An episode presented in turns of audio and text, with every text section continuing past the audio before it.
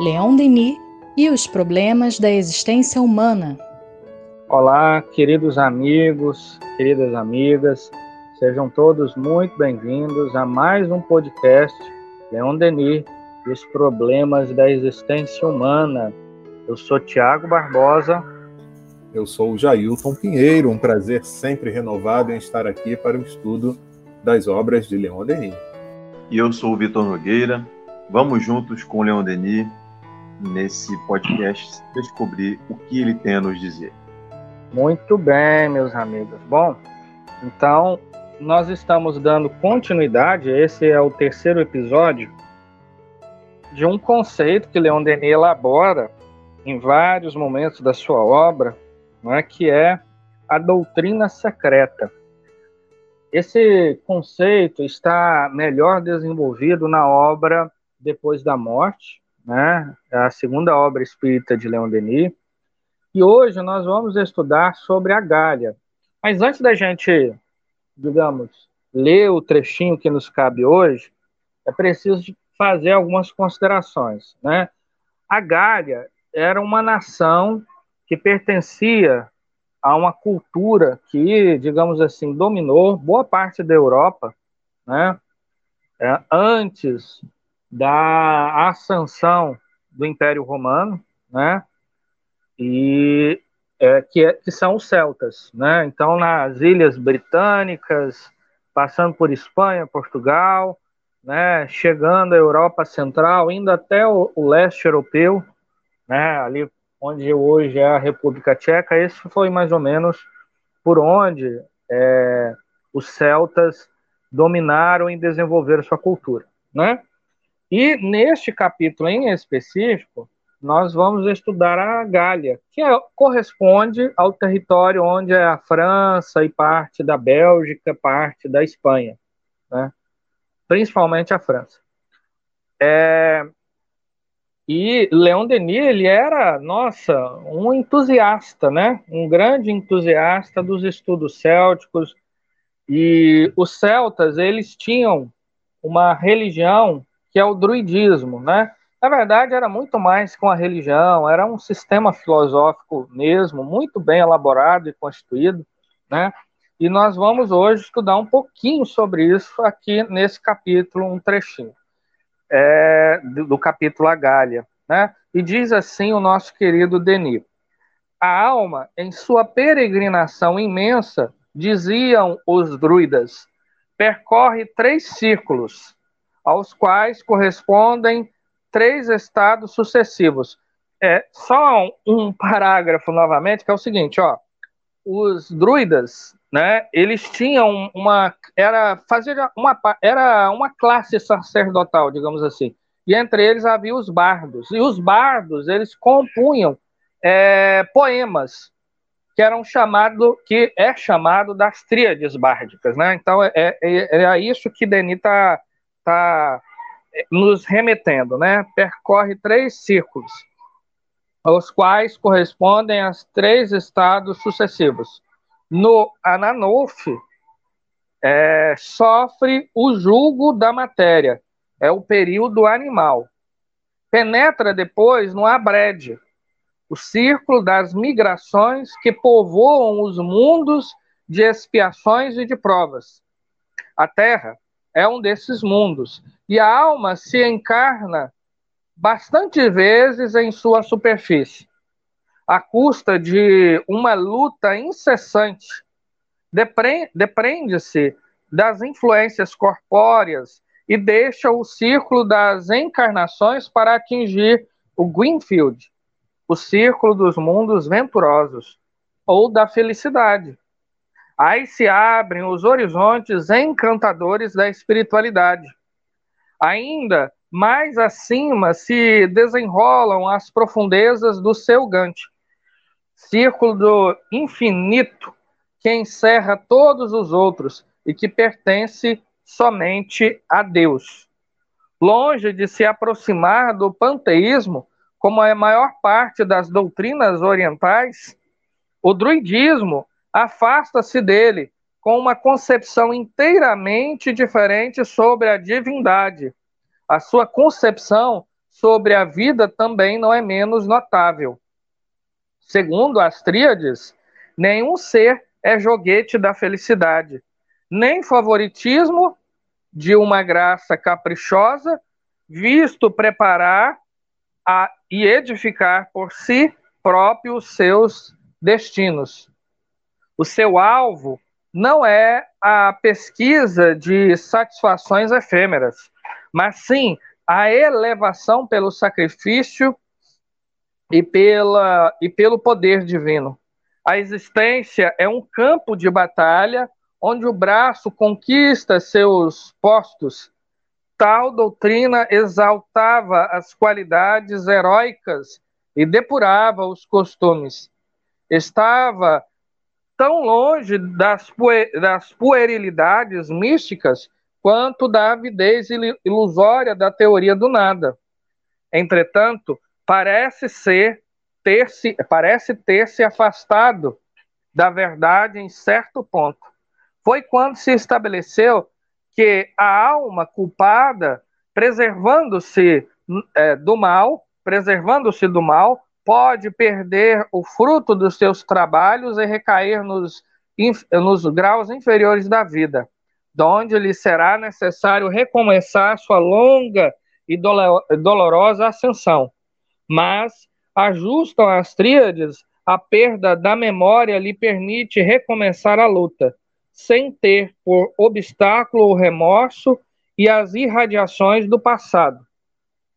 No Greenfield, recupera com todas as recordações a unidade da sua vida reata os fragmentos esparsos pela ascensão do tempo. Então vamos ficar por aqui. Né? Vamos ficar por aqui. Olha só como isso é interessante, né, meus amigos? Vejam vocês. O nosso querido Denis, é, ele está trazendo uma concepção filosófica de milênios atrás. Nós podemos dizer que é algo em torno aí de 3.000, 2.800 anos atrás, né? Os celtas, através dos druidas, já começavam a professar, ensinar, né, a realidade da reencarnação. E veja que isso, na verdade, é, se aproxima muito do pensamento espírita, haja visto que para os druidas, a evolução ela se dá das formas elementares, né, onde ainda não se tem a consciência, e aí é o que eles chamam do círculo do Anolf, ou Ananolf, enfim, e é, onde sai, e, e, é interessante porque Denis vai completar esse pensamento na obra O Problema do Ser do Destino, no capítulo onde é, ele vai tratar da evolução, né, o capítulo chamado Evolução, Finalidade da Alma, né, é, e, e, ali fica muito claro para nós, não só né, em Denis, mas principalmente também em Allan Kardec, né, na obra Gênese, em O Livro dos Espíritos, enfim, nós vamos ter ali essa concepção né, de que nós saímos do, das formas elementares, onde Allan Kardec vai chamar né, de o princípio inteligente, à medida que ele avança, ele vai atingindo é, patamares evolutivos mais acertados, de maneiras que em determinado momento nós vamos ter a elaboração do instinto, e em determinado momento vai haver um processo, digamos assim, de transição entre o instinto e a inteligência. Né? E o homem vai adquirir a fase, quer dizer, o espírito vai atingir a fase hominal. E aí entra a fase do abrede, ou seja, das reencarnações, onde o espírito ele vai peregrinar em mundos que se espalham pelo universo, que é o grande é a grande escola divina, né? E nesses mundos, estou falando demais, desculpem, mas nesses mundos, então, o espírito vai é, passando pelas reencarnações até o momento que ele atinge o círculo do Green, né? Onde ele não precisa mais reencarnar.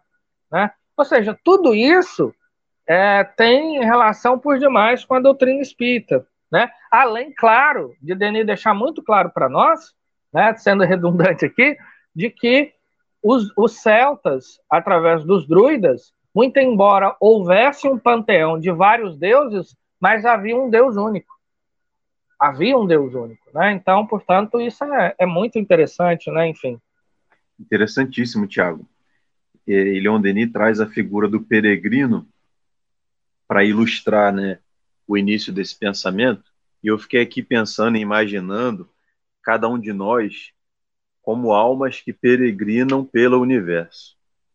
Você que está nos ouvindo aí, já parou para pensar quantas vidas você já teve?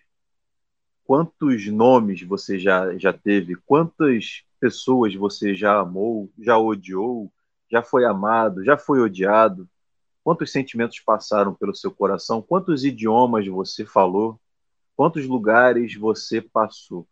Isso levando em consideração que talvez outras encarnações que a gente possa ter tido até mesmo fora da Terra. Então, nós temos um histórico. Nós temos um histórico de vida, de vida pregressa, que vai aos poucos nos, nos constituindo, vai formando o nosso caráter, a nossa personalidade, e através dessa peregrinação, que a gente poderia dizer aqui que são os inúmeros ciclos reencarnatórios que cada um de nós tem para cumprir, a gente vai aprendendo um pouquinho, um pouquinho de cada vez. E a gente sofre muitas vezes quando a gente olha para esse ciclo e a gente não fica satisfeito porque a gente não é aquilo que a gente gostaria que fosse. E às vezes a gente pode até ficar um pouco triste com isso.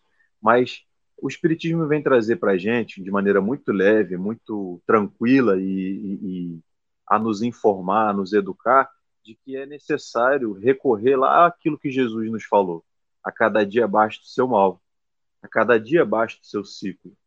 Então, para que tanta ansiedade? Para que tanto desespero?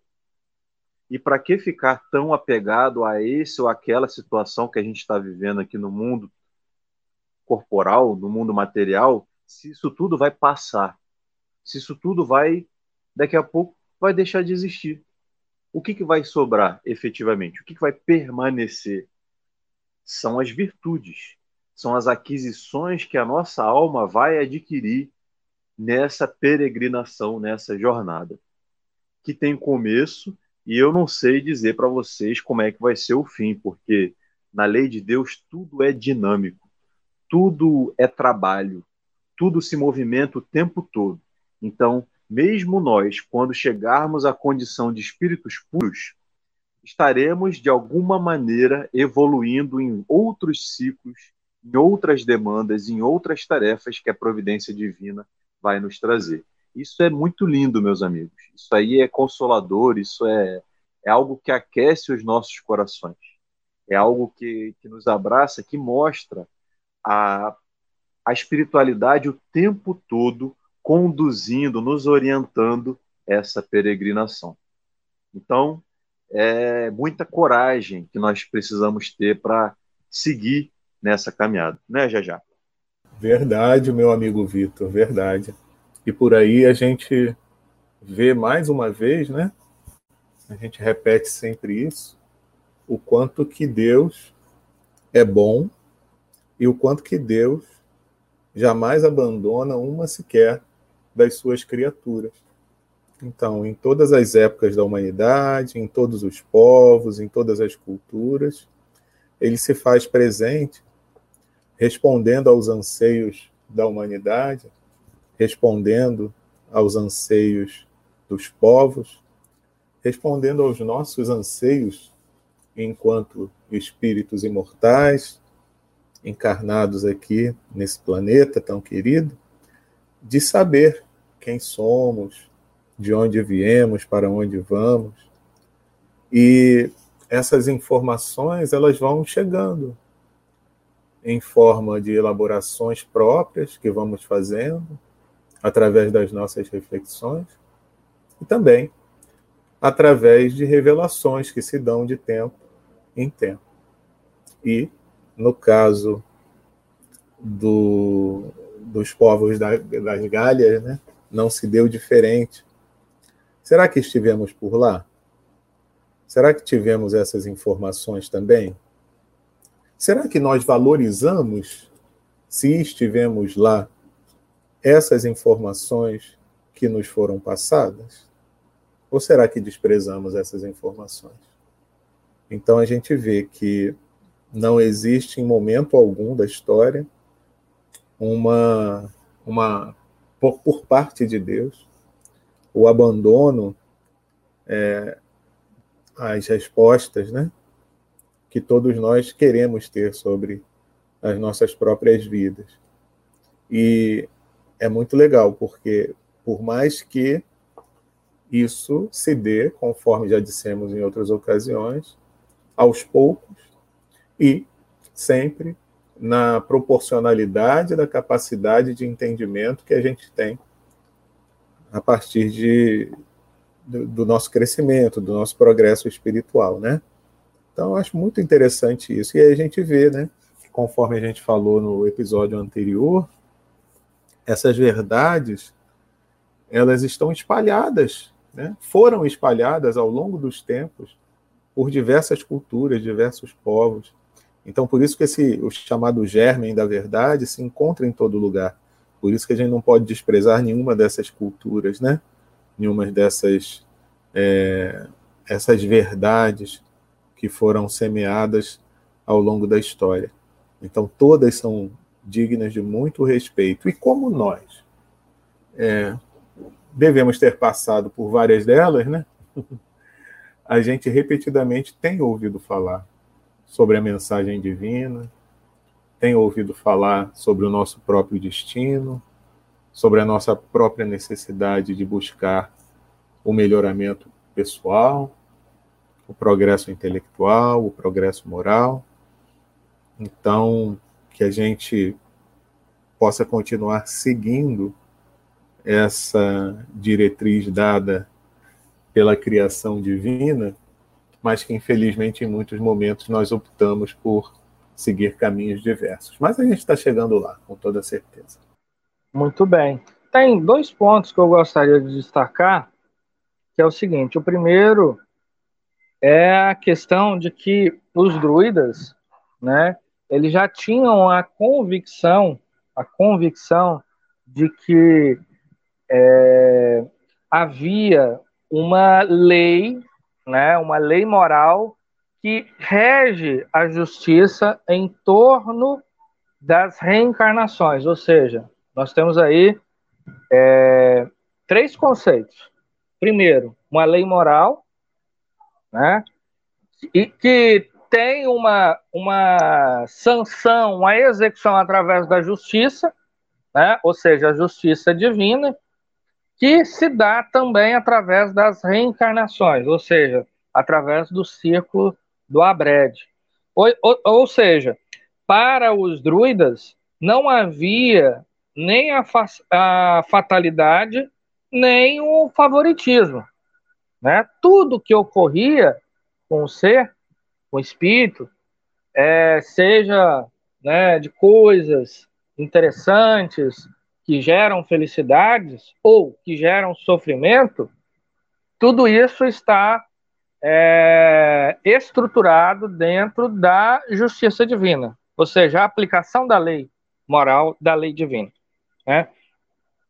Esse é um ponto para a nossa meditação, né? porque, e, e mais que isso, para os druidas não haviam também nem céu nem inferno. Né? O que havia eram os mundos digamos assim, o mundo espiritual, né? Eles já pregavam essa, essa, essa visão do mundo espiritual, que era um mundo, na verdade, intermediário, né? Ou seja, a gente pode colocar que era a erraticidade, conforme Allan Kardec já elabora desde o livro dos Espíritos, é, que é um local né, intermediário entre uma vida outra e outra, né? ou seja, entre uma reencarnação e outra reencarnação, né? Então, aí também é, é alguma coisa que se aproxime muito do pensamento espírita. Agora, Denis vai reconhecer é, na doutrina, principalmente da Gália, que havia uma visão distorcida sobre a questão da reencarnação. Porque, veja, na doutrina da Gália, né? Porque em outras tradições da doutrina dos druidas, principalmente das Ilhas Britânicas, isso não se dava. Era de que o espírito, por punição, né? Ou seja, a alma culpada que é, se fixava, cristalizava em si o mal, ela poderia voltar, regredir para outras formas de inconsciência, né? Ou seja, para o reino animal, por exemplo, né? E isso também é a chamada mentapsicose, né? Que também era pregada lá no Egito, enfim. E Denis vai reconhecer que esse era, é, é, digamos assim, é um, é um problema, né?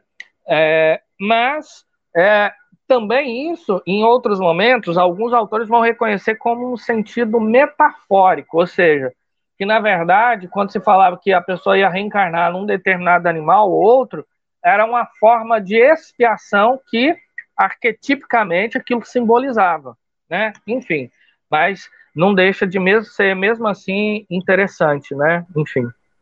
É, é interessante demais, né? Porque é algo que tem muita história por trás, muitos aspectos culturais que às vezes não são tão é, compreensíveis para nós que vivemos nos tempos atuais, mas que nos impulsiona e nos, nos convida a conhecer, como o Leon Denis sempre fez, sempre com um olhar de de profunda, de profundo exame, de profunda análise para os problemas da existência humana, é, não é à toa que é o tema do nosso podcast, né, o título do nosso podcast, e, e os problemas da existência humana existem desde que o mundo é mundo, desde que, desde os tempos mais antigos, mais imemoriais, o homem se vê é, confrontado com situações de conflito. Conflito é, que pode ser de natureza individual, consigo mesmo, que pode ser de característica social, e a vida, a sociedade, as relações sociais, relações de poder geram enormes conflitos. Quando a gente estuda a história da nossa da humanidade como um todo, a gente observa essas relações. Mas Tiago estava falando né, um pouquinho mais cedo a respeito da, da questão do sofrimento, do papel do sofrimento nesse processo, nesse ciclo das almas. Então é, é interessante a gente pensar nisso. É interessante porque todos nós que estamos aqui hoje, nessa presente encarnação, é, que, poder, que podemos até ter tido reencarnações anteriores lá na Galha, como já já bem lembrou, bem questionou, nós temos problemas atuais, problemas da nossa existência.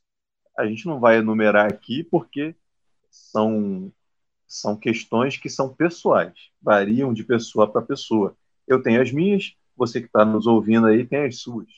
Agora, o ponto que nós queremos chamar a atenção é o seguinte: de que maneira a gente está analisando e interpretando essas questões, essas aflições? De que maneira a gente está colocando elas sob a perspectiva da justiça divina, como já já também colocou aqui. Se há uma justiça das aflições, como Allan Kardec traz e interpreta o Sermão da Montanha lá no Evangelho segundo o Espiritismo, existe também uma justiça para as minhas aflições. E de que maneira eu estou procurando compreender a justiça de Deus naquilo que me faz sofrer hoje? E de que maneira conseguirei eu me libertar desse sofrimento. É, Leon Denis nos traz elementos fundamentais para a compreensão dessas realidades, desses momentos, que são circunstanciais, porque todo, toda dor tem início, meio e fim, ninguém há de sofrer para sempre né, no universo, mas cada dificuldade, cada aflição é um instrumento pedagógico para cada um de nós. Aquela pessoa difícil da nossa convivência, que tem na nossa família, no nosso ambiente de trabalho, aquela situação que eu almejo para a minha vida pessoal, minha vida material e eu não consigo, por algum motivo, almejar, aquelas circunstâncias cotidianas que muitas vezes se tornam instrumentos de perturbação da nossa vida, que nos tiram do nosso prumo? De que maneira a gente pode equacionar, entender, interpretar essas situações sem nos perturbar?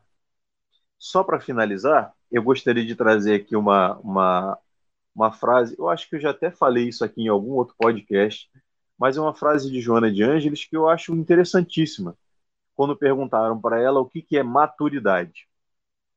E ela respondeu o seguinte: maturidade é a capacidade de eu manter o meu equilíbrio psicológico, né, meu equilíbrio psíquico, moral, mesmo quando eu sou contrariado.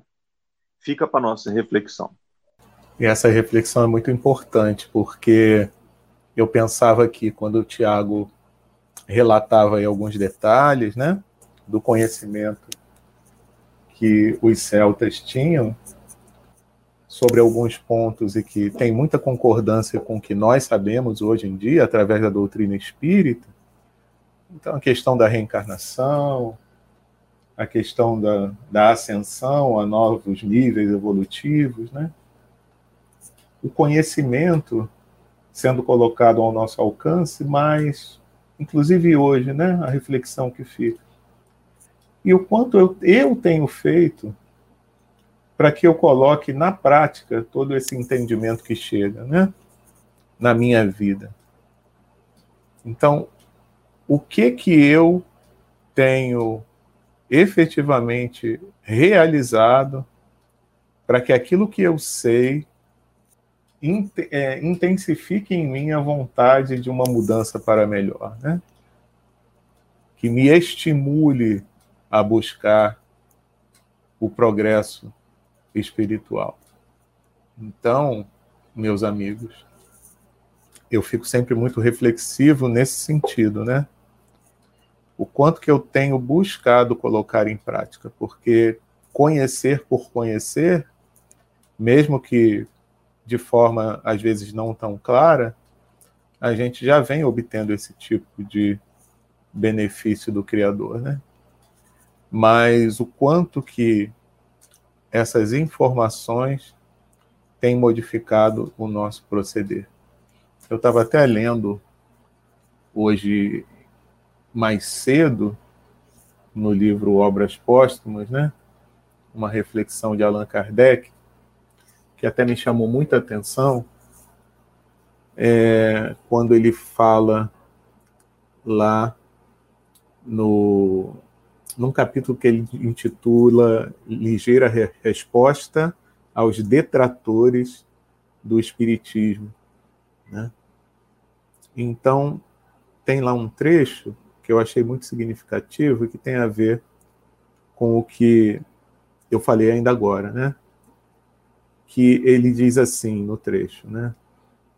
É, ele, ele, o Espiritismo, não reconhece como adeptos senão os que praticam seus ensinos, isto é, que trabalham por melhorar-se moralmente, esforçando-se por vencer as más inclinações, por ser menos egoístas e menos orgulhosos, mais brandos, mais humildes, mais pacientes, mais benévolos, mais caridosos para com o próximo, mais moderados em tudo, porque é essa a característica do verdadeiro espírita. Então me fez refletir, né? O quanto que o conhecimento que eu tenho hoje, né, e que eu costumo dizer que é um conhecimento que é mais é, explicitado, é mais detalhado, mais aprofundado, ele efetivamente tem me levado a isso, né? A que Kardec se refere. E que ele diz, então, que efetivamente poderia chamar, poderíamos ser chamados de verdadeiros espíritos. Então, eu creio que essa reflexão é importante também que a gente faça, né? Porque informação a gente tem de sobra. Agora, arregaçar as mangas e colocar tudo isso em prática é o que eu acho que ainda nos falta. Mas a gente está chegando lá, repito mais uma vez. Bom, então é isso, queridos amigos, queridas amigas. Estamos chegando ao final de mais um episódio do nosso podcast Leon Denis, os problemas da existência humana, né? Hoje falando sobre a Gália, né? Sobre os celtas, os druidas, enfim, dentro da visão de Leon Denis. Então é isso, meus amigos, que todos estejam em paz, com equilíbrio, saúde, né? E até o próximo episódio, na próxima semana. Um abraço.